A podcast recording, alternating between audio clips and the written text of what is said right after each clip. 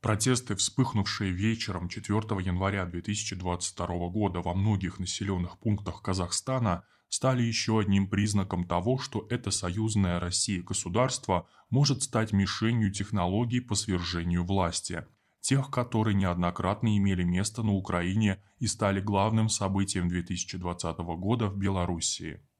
Традиционно сугубо социально-экономическая причина недовольства была быстро канализирована в политическое русло, а ход скоротечных протестов быстро обнажил слабые места государственной машины. Триггером стало повышение цен на сжиженный газ для автомобилей. С 1 января его стоимость выросла вдвое, до 120 тенге, чуть более 20 рублей за литр, что вызвало недовольство. 2 января жители городов Жанаазен и Актау в западной Мангистаутской области массово вышли на улицы с призывом снизить цены на топливо. Местные власти провели неудачные переговоры, подчеркнув экономическую обоснованность новых тарифов и отсутствие планов их менять. Протесты быстро распространились по всей территории Казахстана. В ночь на 5 января беспорядки вышли на новый уровень. В Алма-Ате, Шимкенте и Таразе были попытки нападения на Акиматы, это администрации региона, где выбили стекла и двери. В октябре захват Акимата увенчался успехом. Правонарушители были оперативно вытеснены силами Нацгвардии, но есть все основания считать, что попытки захвата администрации продолжатся. Протестующие перекрывали дороги, блокировали движение транспорта и нападали на сотрудников правопорядка. Уже к полудню 5 января местные органы полиции сообщили о сотнях травмированных и раненых полицейских. Стало известно о случаях отъема оружия у силовиков. Президент республики Касым Жамат Такаев провел ряд оперативных ночных реформ. Правительство Казахстана в полном составе было отправлено в отставку – Временно исполнять обязанности главы правительства назначен первый вице-премьер Алихан Смаилов. Цена на газ была снижена, причем даже ниже стартового уровня.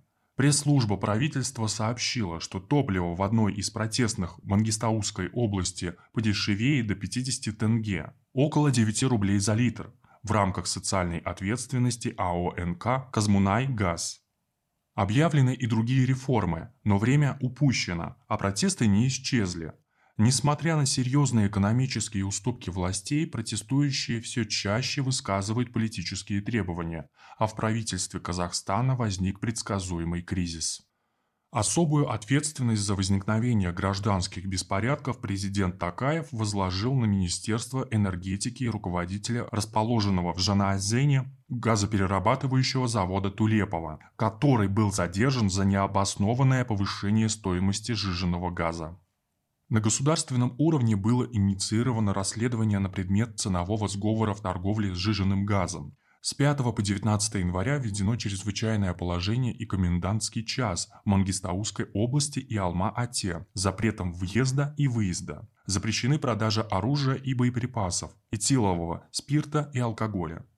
Алихан Смаилов после утреннего совещания поручил ускорить проведение госэкспертизы технико-экономического обоснования строительства завода по производству сжиженного газа в Мангистаускай области, отложить на год введение электронных торгов сжиженным газом и ввести госрегулирование цен на автомобильное топливо, включая газ, на полгода.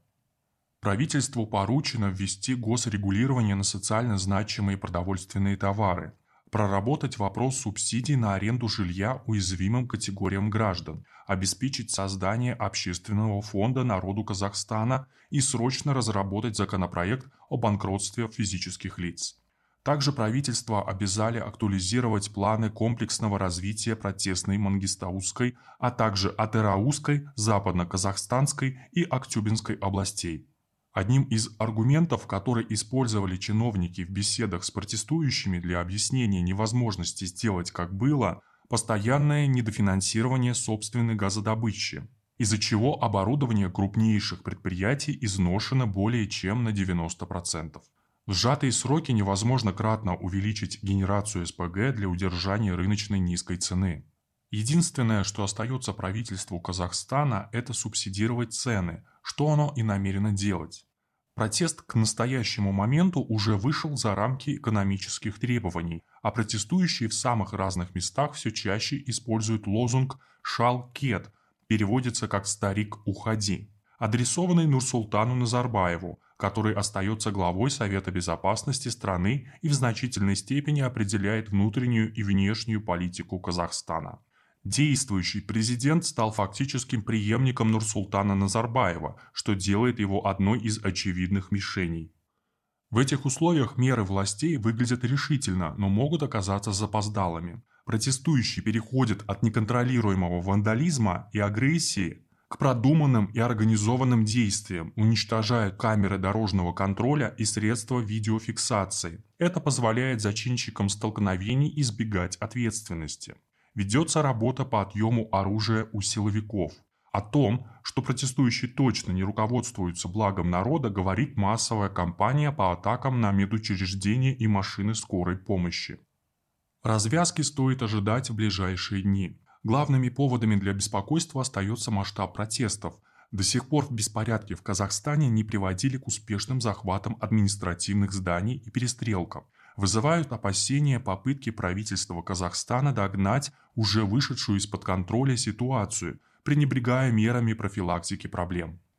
Протесты в Казахстане имеют все признаки поддерживаемого извне процесса, в целом совпадающего с аналогичными событиями на Украине и в Белоруссии. В пользу этого говорит и то, что несмотря на значительные экономические бонусы, протестующие перешли к политическим требованиям и откровенной агрессии. Это отодвигает попытки стабилизации ситуации за счет финансовых вливаний на второй план. И еще один важный аспект – фактор беспорядков в Казахстане, все более напоминающий попытки совершить цветную революцию, возникли удивительно вовремя. Как отмечают эксперты, он наверняка будет использован широким кругом заинтересованных государств и уже в ближайшее время на разных уровнях. От создания невыгодной переговорной позиции для Москвы на консультациях по безопасности России-США и России-НАТО до продвижения собственных интересов в российской зоне влияния.